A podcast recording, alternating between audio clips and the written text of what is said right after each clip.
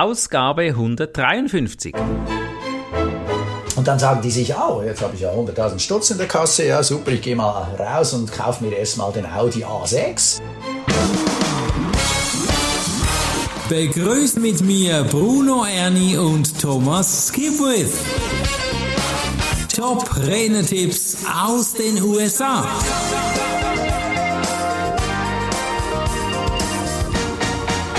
Thomas, heute geht es um das liebe Geld. Speaker sein und das liebe Geld heißt's und ich bin schon sehr gespannt auf deine wertvollen Tipps. Wenn ich Einnahmen habe, was mache ich damit und wie gehe ich damit um?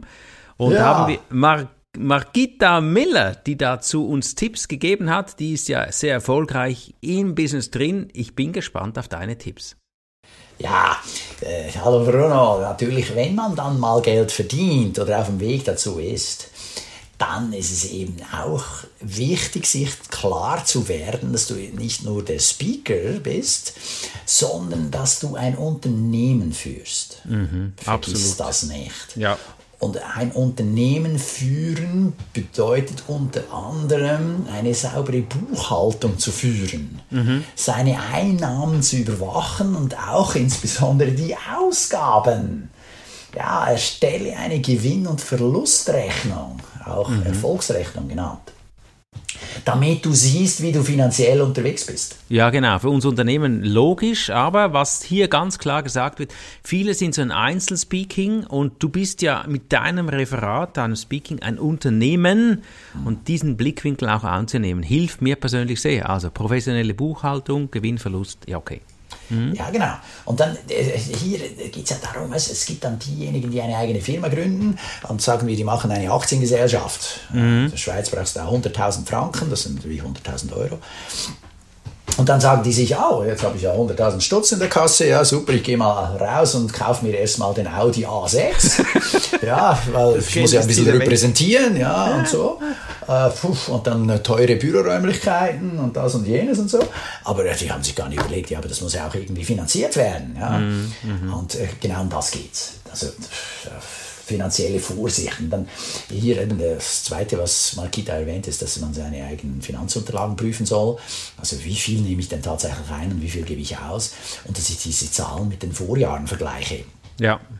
Ja, befindet sich mein Unternehmen in einer gesunden finanziellen Verfassung? Mhm. Oder geht es da den Berg runter? So unter dem Motto, ah, ich habe Kredit aufgenommen und äh, lebe eigentlich von diesem Kredit. Ich habe ja. das mal äh, erlebt, ganz äh, in der näheren Verwandtschaft. Ja. Mhm.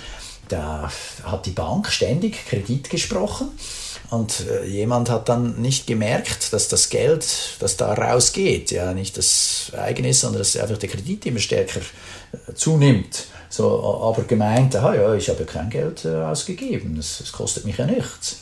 Ui. Aber dass die Schulden zugenommen haben, äh, hat diese Person nicht gemerkt. Mhm. Das ist dann natürlich blöd. Also hier, das ist der, der, der Tipp, hey, schau da drauf.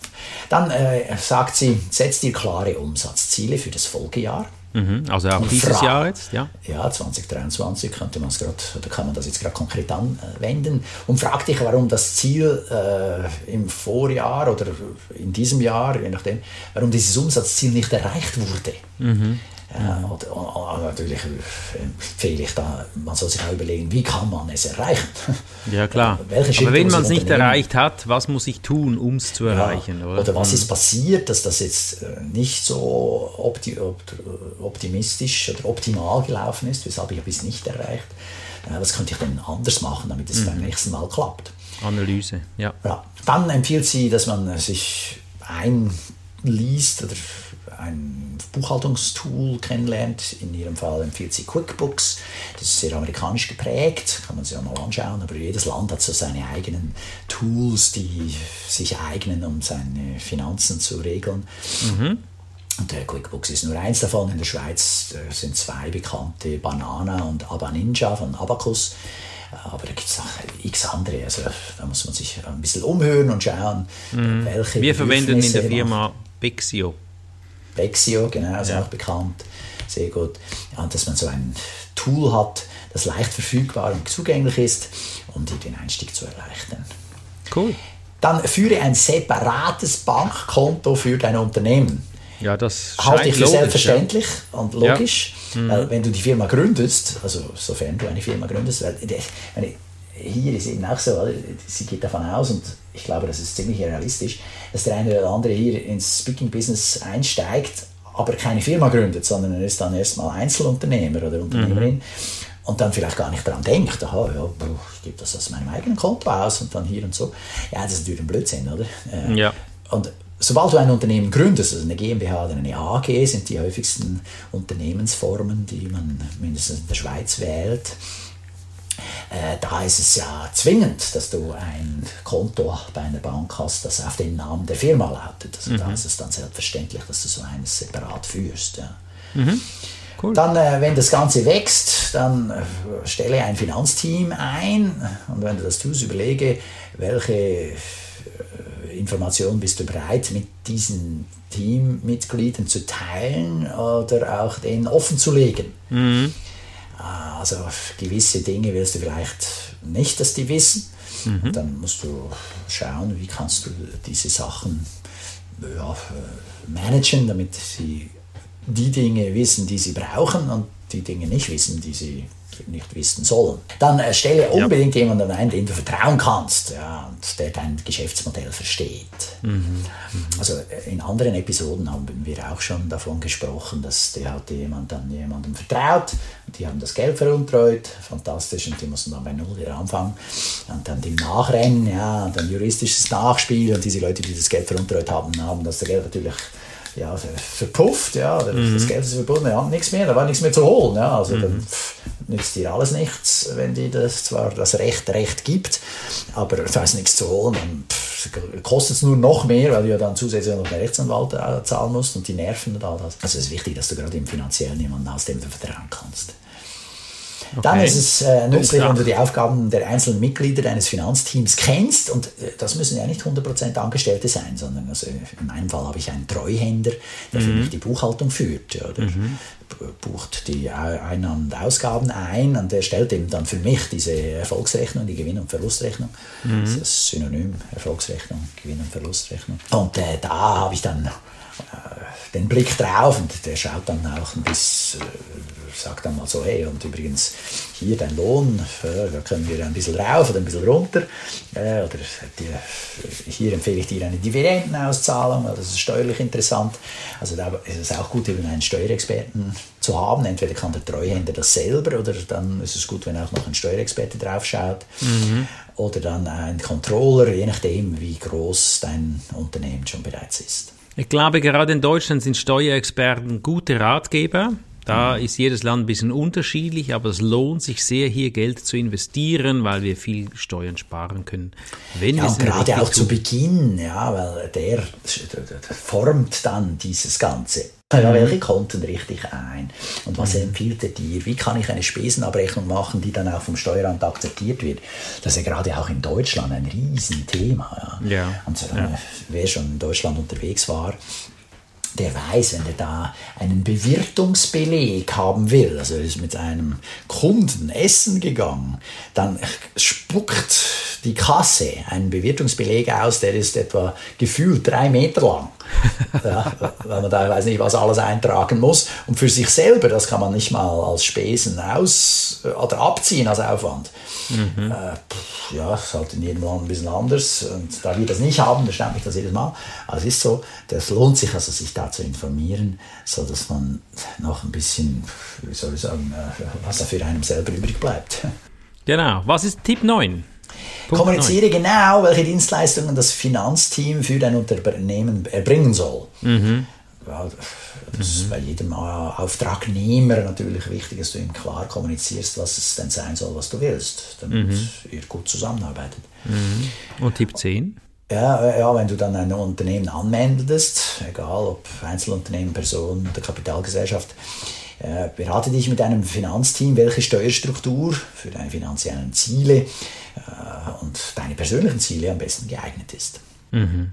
Okay. Äh, da gibt es ja das Buch, das so ein hellblaues von äh, Wienisdörfer, bezieht sich auf Schweizer Recht. Ja. Und äh, ich gründe ein Unternehmen. Wunderbar, da beschreibt er alle möglichen juristischen Gesellschaftsformen mit Vor- und Nachteilen. Und äh, da kann man sich dann einfacher entscheiden. Bevor wir zu Tipp 2 kommen, hören wir es alle. Thomas ist ein bisschen erkältet. Wir geben aber alles hier. Thomas, lass uns zu Tipp 2 kommen. Tipp 2 ist, machen Sie eine ordnungsgemäße Steuerplanung und nutze eine effektive Steuerstrategie. Mhm. Und Wie ja, geht wie das? gesagt, das ist in jedem Land ein bisschen anders. Und äh, hier da, nimmst du diese Personen, die sich in dem Gebiet auskennen, ja, und lasse die eben dann das Ganze strukturieren, so dass deine Steuerschuld rechtlich minimiert werden kann. Also, dass das ganz legal läuft. Da gibt es eben Möglichkeiten, um eine Steuerlast zu reduzieren. Und lass dich beraten und mach das frühzeitig. Ja. Also bei uns ist ja der Steuertermin jeweils der 31. Dezember jedes Jahr. Und da ist es ein bisschen spät, wenn ich drei Tage vorher versuche noch irgendwelche Dinge zu tun, damit meine Steuerlast minimiert wird. Äh, Das ist oft gut, wenn man das eben langfristig macht, frühzeitig. Und hier im Austausch mit dem Finanzteam kann man und soll man das machen. Nehmen Sie sich Zeit für diese Planung und äh, das Brainstorming, um eben eine effektive Strategie zu entwickeln. Und dann, Margareta Miller hat am Ende noch eine Frage an die Zuhörer. Was ist denn das für eine Frage? Ja, man soll sich die Frage stellen, wie viel Prozent deiner Einnahmen stammen aus deinen Auftritten auf der Bühne? Ja, okay. Und welcher Prozentsatz kommt von den Einnahmen von hinter der Bühne, also zum Beispiel Beratung, Produkt- oder Markenwerbung? Ah, okay. Also diese Trennung aufzugleisen. Sagt sie auch warum? Sagt Nee. sie nicht, aber ich kann es sagen. Ja, gerne. Damit du dir bewusst bist, wo wirklich Geld reinkommt. Ja, genau. Dass du weißt, meine- wo verdienst du Geld. Ja, ich meine, in meinem Fall ist ganz klar, der Haupthast meiner Einnahmen sind beim Training und Coaching. Ja, der- die Auftritte als Keynote Speaker, da habe ich immer Freude, aber die sind also nicht sehr häufig gesät, ja, die sind eher selten. Ja, Also die jetzt In Expertise- der Pandemiezeit war das natürlich, da ist das total eingebrochen, ja, da war nichts. Ja. Und online, ja, da durfte ich zwei, dreimal was sagen, aber also, pff, ja, das, das, das äh, ist dann schon nochmal eine andere Nummer. Und da ist es eben gut zu wissen, was man am Markt auch verkaufen kann und will. Und wenn du merkst, hey, okay, ich verdiene fast nichts als Speaker und ich möchte mehr von dem, ja, dann musst du halt auch mehr Marketing in diese Richtung mal betreiben. Und das wiederum wäre ein anderer Podcast. Heute ging es um Thema Finanzen, wie ich das ein bisschen anschauen kann. Thomas, Ausblick 154, weißt du schon das Thema? Selbstverständlich, da werden wir von Joel Block hören, wie die Zukunft sich anhört. Oh, die Zukunft, wie sich die anhört. Da bin ich mal gespannt. Dann freue ich mich auf diesen nächsten Podcast, wünsche dir viel Umsetzungskraft. Schau hier einfach auch, dass du nicht nur aufschreibst und hörst, sondern auch einige Tipps für dich mitnimmst. Ganz unter dem Motto von Bruno, nämlich das Wort mit den drei Buchstaben, die dich vorwärts bringen. Es ist T-U-N, tun. Man muss es tun, damit So man ist es. weiterkommt. Genau. Danke dir, Thomas. Bis bald. Und äh, ja, abonniere dir diesen Original-Podcast Top Redner Tipps aus den USA, dann kannst du dir nämlich auch die Shownotes runterladen. Perfekt. Tschüss. Ciao, Bruno! Das war der Podcast Top Renetipps aus den USA. Bruno Ernie und Thomas Skipwith.